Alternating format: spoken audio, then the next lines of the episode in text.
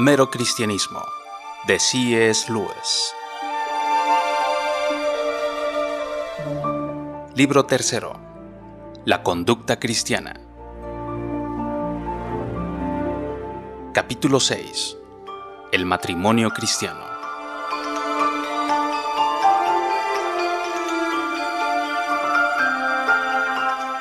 El capítulo que acabamos de terminar fue principalmente negativo. En él discutimos lo que hay de equivocado con el impulso sexual de los humanos, y fue poco lo que dijimos en cuanto a lo positivo de él. En otras palabras, en cuanto al matrimonio cristiano.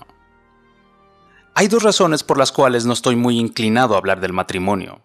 La primera es que las doctrinas cristianas sobre el tema son extremadamente impopulares. La segunda es que nunca me he casado y por lo tanto lo que puedo decir de esto es de segunda mano. Pero a pesar de todo, creo casi imposible dejar fuera el tema al hablar de la moral cristiana. La idea cristiana del matrimonio se halla basada en las palabras de Cristo de que un hombre y su esposa han de ser considerados como un solo organismo, porque así es como se diría una carne en términos modernos. Y los cristianos creen que cuando Cristo dijo esto no estaba expresando un sentimiento, sino declarando una verdad. Como cuando se dice que una cerradura y su llave son un solo mecanismo, o que el violín y su arco son un solo instrumento musical.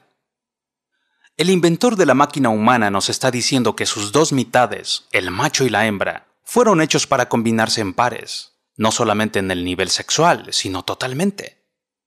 La monstruosidad del ejercicio sexual fuera del matrimonio consiste en que los que lo ejecutan están tratando de aislar una clase de unión, la sexual, de todas las demás clases de uniones que se crearon para que marcharan al unísono e hicieran así la unión total. La actitud cristiana no implica que haya nada de malo en el placer sexual, al igual que no lo hay en cuanto al placer de comer. Lo que implica es que no se debe aislar tal placer como una entidad en sí misma, tal como tampoco se debe tratar de obtener el placer del gusto sin tragar ni digerir, masticando las cosas y luego arrojándolas. En consecuencia, el cristianismo enseña que el matrimonio es de por vida. Claro que hay diferencias aquí entre las diferentes iglesias. Algunas no permiten el divorcio de ninguna manera otras lo hacen a regañadientes en circunstancias especiales. Es muy lamentable que los cristianos no estén de acuerdo en cuanto a esto. Pero para un laico del común lo importante es que, en cuanto al matrimonio, todas las iglesias están mucho más de acuerdo entre sí que todo el mundo de afuera. Quiero decir que para todas ellas el divorcio es algo así como cortar un cuerpo vivo, como una especie de operación quirúrgica. Algunas piensan que la operación es tan violenta que no es posible llevarla a cabo. Otras lo permiten como un remedio desesperado en casos extremos. Todas están de acuerdo en que se asemeja más al cercenamiento de una pierna que a la disolución de una compañía o a la deserción de un regimiento.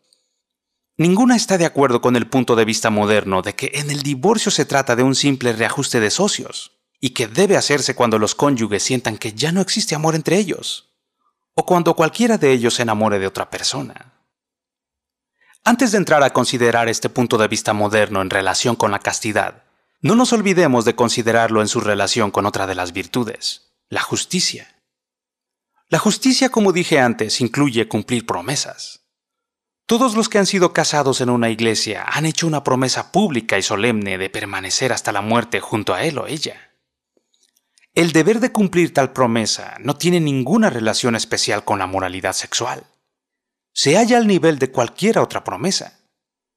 Si tal como la gente moderna siempre dice, el impulso sexual es como cualquier otro impulso, debe ser tratado como todos los demás impulsos.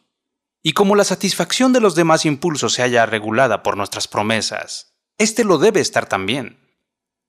Si como lo creo yo, este no es como los otros impulsos, sino que se inflama mórbidamente, deberíamos cuidarnos bien de que no nos lleve a la indecencia.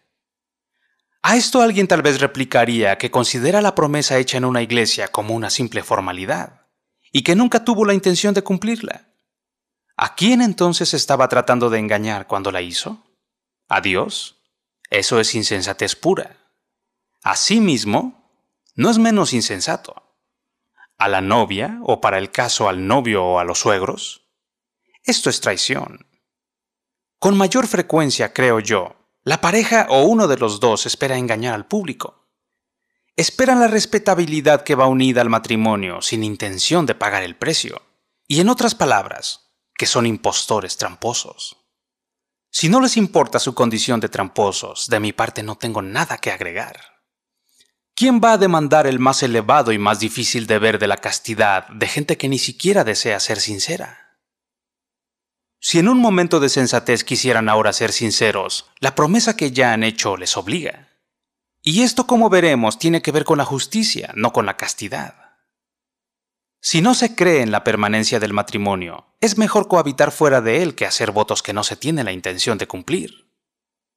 Es verdad que ante los ojos cristianos quienes cohabitan fuera del matrimonio se hacen culpables de fornicación, pero no es necesario añadir una falta a la otra. La falta de castidad no se mejora añadiéndole perjurio. La idea de que estar enamorados es la única razón que existe para permanecer casados, en realidad descarta del todo al matrimonio como contrato o promesa. Si el amor lo es todo, la promesa no añade nada. Y si no añade nada, no se debe hacer. Lo curioso es que los que se aman, cuando en realidad permanecen enamorados, saben más de esto que los que hablan de amor. Tal como Chesterton lo señaló, aquellos que están enamorados tienen una inclinación natural a unirse por medio de promesas. Las canciones de amor en todo el mundo están llenas de votos de constancia eterna. La ley cristiana no está imponiendo a la pasión del amor nada que le sea extraño a la naturaleza de tal pasión. Está demandando que los amantes tomen en serio lo que su propia pasión les impele a hacer. Y es claro que la promesa que se hace cuando se está enamorado, porque se está enamorado, de mantenerse fiel al ser amado por toda la vida, obliga aún en el caso de que desaparezca el amor. Una promesa debe hacerse en cuanto a cosas que se pueden hacer, en cuanto a acciones. Nadie puede prometer que seguirá sintiendo de la misma manera. Sería como prometer nunca sentir un dolor de cabeza o nunca tener hambre. Pero ¿de qué sirve, preguntará alguno, el que dos personas permanezcan unidas y ya no se aman? Hay algunas razones de orden social muy sensatas. La de proveer un hogar para los hijos y proteger a la mujer quien probablemente haya perjudicado o sacrificado su propia carrera al casarse, de ser puesta a un lado si el hombre se cansa de ella. Pero existe otra razón de la cual estamos muy seguros, pero que es un poco difícil explicar. Es difícil porque son muchos los que no pueden ver que si bien B es mejor que C, A también puede ser mejor que B. Les gusta pensar en términos de lo bueno y lo malo, no en términos de lo bueno, lo mejor, lo excelente y lo malo, lo peor y lo pésimo. Quieren saber si pensamos que el patriotismo es bueno. Si se les replica que, por supuesto, es mucho mejor que el egoísmo individual, pero que es inferior a la caridad universal y que debería ceder el puesto a esta cuando las dos cosas se hallan en conflicto, piensan que se les están dando evasivas. Preguntan qué pensamos en cuanto a los duelos. Si se les responde que es mucho mejor perdonar a un hombre que tener un duelo con él, pero que aún el duelo es mucho mejor que una enemistad de por vida que se expresa en esfuerzos secretos de perjudicar al enemigo en todas las formas posibles, se quejarán de que no se les está dando una respuesta directa. Esperamos que nadie cometa la misma equivocación en cuanto a lo que enseguida vamos a exponer. Lo que llamamos estar enamorado es un estado glorioso y en varias formas bueno para nosotros. Nos ayuda a ser generosos y valerosos. Abre nuestros ojos no solamente a la belleza del ser amado, sino a toda belleza. Y pone en segundo lugar, especialmente al principio, nuestra mera sexualidad animal. En tal sentido, el amor es el gran conquistador de la concupiscencia. Nadie que se encuentre en pleno uso de sus sentidos negará que estar enamorado es mucho mejor que la sensualidad común o el frío egoísmo. Pero tal como lo dije antes, lo más peligroso que podemos hacer es tomar cualquiera de los impulsos de nuestra naturaleza y tenerlo como lo que estamos obligados a seguir a toda costa. Estar enamorado es una buena cosa, pero no es la mejor cosa. Hay muchas cosas que están por debajo de este sentimiento, pero también hay otras que están por encima. No se puede hacer de él la base de toda una vida. Es un sentimiento noble, pero es un sentimiento al fin. De ningún sentimiento se puede esperar que permanezca con toda su intensidad, y ni siquiera que sobreviva.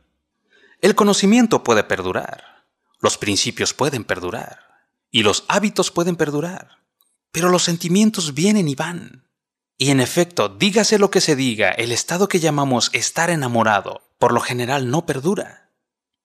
Si la manera usual de terminar los antiguos cuentos de hadas con lo de vivieron felices para siempre se toma como que quiere decir que durante los 50 años siguientes siguieron sintiendo exactamente como sintieron la víspera de su matrimonio. Se está diciendo una cosa que con toda probabilidad no pudo ser verdad, y que habría sido en gran manera indeseable si lo hubiera sido. ¿Quién puede soportar una vida de tanta emoción siquiera por cinco años? ¿Qué sería de nuestro trabajo, de nuestro apetito, de nuestro sueño, de nuestras amistades? Pero claro, dejar de estar enamorado no tiene que significar que desaparece el amor. El amor en este sentido, amor que es diferente de estar enamorado, no es meramente un sentimiento, es una unidad profunda, sostenida por la voluntad y deliberadamente fortalecida por el hábito. En los matrimonios cristianos es una unidad que es fortalecida por la gracia que ambos esposos piden y reciben de Dios. Pueden sentir este amor aún en momentos cuando casi se detestan el uno al otro, tal como uno se sigue amando a sí mismo aún en momentos en que casi se detesta a sí mismo. Se puede retener este amor recíproco, aún en casos en que fácilmente, si uno se descuida, se enamora de una tercera persona. El enamoramiento los movió primero a prometerse fidelidad. Este amor más tranquilo los capacita para mantener su promesa. Es en base de este amor que funciona el motor del matrimonio. El enamoramiento fue la explosión que lo puso en marcha. Si en esto no estás de acuerdo conmigo, es natural que digas, este escritor nada sabe de esto, pues no es casado. Es muy posible que estés en lo cierto. Pero antes de decirlo, asegúrate de que me estás juzgando según lo que en realidad sabes por experiencia, y lo que has observado en la vida de tus amigos, y no según ideas que hayas sacado de novelas y películas. Esto no es tan fácil de hacer como la gente piensa. Nuestra experiencia es coloreada por libros, comedias y películas. Y se necesita paciencia y habilidad para aislar las cosas que de veras hemos aprendido de la vida. La gente saca de los libros la idea de que si uno se casa con la persona apropiada, puede esperar seguir enamorado para siempre. Y cuando resulta que no es así, piensan que ello es prueba de que han cometido una equivocación y que tienen derecho a un cambio. Pero no caen en cuenta de que cuando cambien, el atractivo del nuevo amor va a correr la misma suerte que corrió el del primero. En este departamento de la vida, tal como ocurre en todos los demás, las emociones vienen al principio, pero no perduran. La emoción que un joven siente cuando se le ocurre la idea de ser piloto ya no es la misma cuando se une a las fuerzas aéreas y aprende a volar. La emoción que se siente cuando por primera vez vemos un lugar agradable muere cuando nos vamos a vivir allí. ¿Quiere decir esto que lo mejor es no aprender a volar ni vivir en un lugar hermoso? De ninguna manera. En ambos casos, si se persevera, la desaparición de la primera emoción quedará compensada por cierto interés más tranquilo y permanente. Es más, y difícilmente he de hallar palabras para expresar la importancia que creo que tiene, las personas que se hayan dispuestas a soportar la pérdida de la primera emoción y a sentar cabeza en un interés más sobrio, son las que han de encontrar nuevas emociones en forma muy diferente. Quien ha aprendido a volar y se convierte en un buen piloto, de repente descubre la música. El que ha escogido un lugar hermoso para vivir, descubre su interés en la jardinería. Creo que esta es una pequeña parte de lo que Cristo quiso decir cuando dijo, que no se empieza a vivir de veras hasta que se ha muerto. Sencillamente no es bueno tratar de retener una emoción. Es lo peor que se puede hacer. Permitamos que la emoción desaparezca, que muera. Y a través de ese periodo de muerte llegaremos a esa felicidad e interés más tranquilos que siguen, y estaremos viviendo en un mundo de nuevas emociones. Pero si nos decidimos hacer de la emoción la dieta regular y tratamos de prolongarla en forma artificial, se irán debilitando cada vez más, y cada vez serán menos, y seremos viejos aburridos y desilusionados por el resto de la vida. Porque son pocos los que entienden esto, es que vemos a tantos hombres y mujeres de mediana edad, lamentándose de su juventud perdida, precisamente en la edad en que deberían ver surgir nuevos horizontes y abrirse nuevas puertas a su alrededor. Es mucho más agradable aprender a nadar que vivir tratando eterna e inútilmente de recobrar los sentimientos que experimentamos la primera vez que nos pusimos a chapotear siendo niños. Otra idea que proviene de las novelas y piezas teatrales es la de que enamorarse es algo irresistible, algo que le cae a uno como la viruela. Y porque creen esto, algunas personas arrojan la toalla y se entregan cuando se sienten atraídas hacia alguien que acaban de conocer. Pero me inclino a pensar que estas pasiones irresistibles son mucho más raras en la vida real que en los libros, por lo menos cuando uno ya es grande. Cuando conocemos a una persona bella, inteligente y simpática, claro que en cierto sentido tenemos que admirar y nos tienen que gustar sus buenas cualidades. Pero ¿no está en gran manera en nuestras manos el que eso se convierta o no en lo que llamamos enamoramiento? Sin duda que si nuestras mentes se hallan llenas de novelas y de dramas y de canciones sentimentales, y nuestros cuerpos se hallan llenos de alcohol, haremos que cualquier sentimiento se convierta en esa otra clase de amor. De la misma manera que si en nuestro camino hay una hendidura, ésta se llena de agua de la lluvia, o si usamos gafas azules, todo lo veremos de color azul. Pero eso será culpa nuestra. Antes de dejar este tema del divorcio, quisiera aclarar dos cosas que muy a menudo se confunden. Una de ellas es el concepto cristiano en cuanto al matrimonio. El otro es un asunto muy diferente hasta dónde los cristianos, si son votantes o miembros de un cuerpo legislativo, deben tratar de forzar sus puntos de vista sobre el matrimonio sobre el resto de la comunidad para insertarlos en las leyes del divorcio? Son muchos los que parece que piensan que si son cristianos, deben tratar de hacer que el divorcio sea difícil para todos. Yo no opino así. Yo sé que me enojaría si los maometanos trataran de impedir que el resto de nosotros bebiéramos vino, mi opinión es que las iglesias deberían reconocer en forma franca que la mayoría de la gente no son cristianas en el verdadero sentido de la palabra, y que por lo tanto no se debe esperar que lleven vidas cristianas. Debe haber dos clases distintas de matrimonio, uno gobernado por el Estado con reglas que obliguen a todos los ciudadanos, y otro gobernado por la Iglesia, con reglas que se apliquen a su propia feligresía. Esta distinción debe ser bien marcada de tal suerte que todos sepan quiénes están casados en el sentido cristiano y quiénes no. Y hasta aquí lo de la doctrina cristiana en cuanto a la disolubilidad del matrimonio. Hay otra cosa todavía más impopular que se debe tratar. Las esposas cristianas prometen obedecer a sus maridos. En el matrimonio cristiano del hombre se dice que es la cabeza. Obviamente se suscitan aquí dos interrogantes. Primera, ¿por qué tiene que haber una cabeza y no igualdad? Segunda, ¿por qué debe ser el hombre la cabeza? Primera, la necesidad de que haya una cabeza surge de la idea de que el matrimonio es permanente. Es claro que mientras haya armonía entre el marido y la mujer, no saldrá a colación el tema en cuanto a esto. Y podemos esperar que esto sea lo normal en un matrimonio cristiano. Pero cuando se presenta un desacuerdo real, ¿qué sucede? Claro que hablar sobre el asunto. Pero estoy asumiendo que ya lo han hecho y que ni aún así han logrado ponerse de acuerdo.